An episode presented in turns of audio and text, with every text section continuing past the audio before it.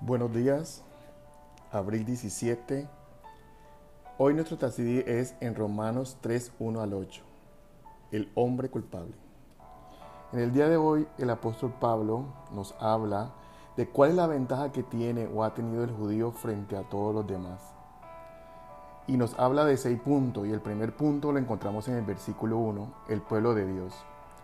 Hace referencia sobre el aprovechamiento verdadero o la verdadera ventaja que existe entre el judío y un creyente, entre los cuales no existe diferencia, pues cuando habla de circuncisión no es más que la que es hecha por la palabra en el espíritu del hombre para romper con la naturaleza del pecado.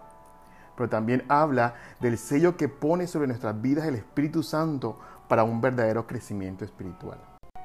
El punto 2, oráculos de Dios, está en el versículo 2.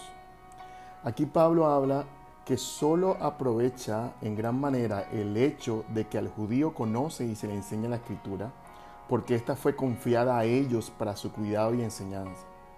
Esto significa para nosotros que la primera cosa que verdaderamente aprovecha para el crecimiento espiritual es la palabra de Dios, pues a través de ella podemos ver la verdad de nuestra realidad y la realidad a la cual nos enfrentamos. El punto 3 fidelidad de Dios. Y está en el versículo 3.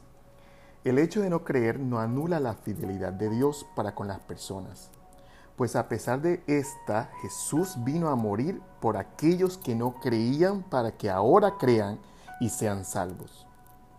El punto 4, la veracidad de Dios, y está en el versículo 4.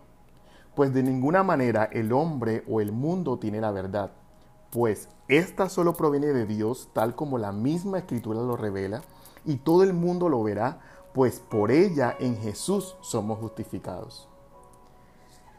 El punto 5, la justicia de Dios, y está en los versículos 5 y versículo 6. La justicia de Dios descansa sobre su santidad, por eso Él es justo.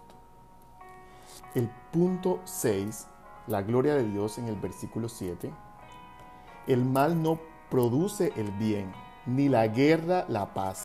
De modo que el pecado no puede llevar gloria a Dios.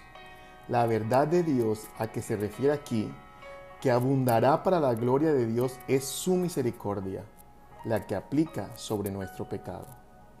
Hoy debemos reflexionar sobre estas ventajas que Pablo acaba de mencionar sobre el pueblo judío. Todas están accesibles para todos.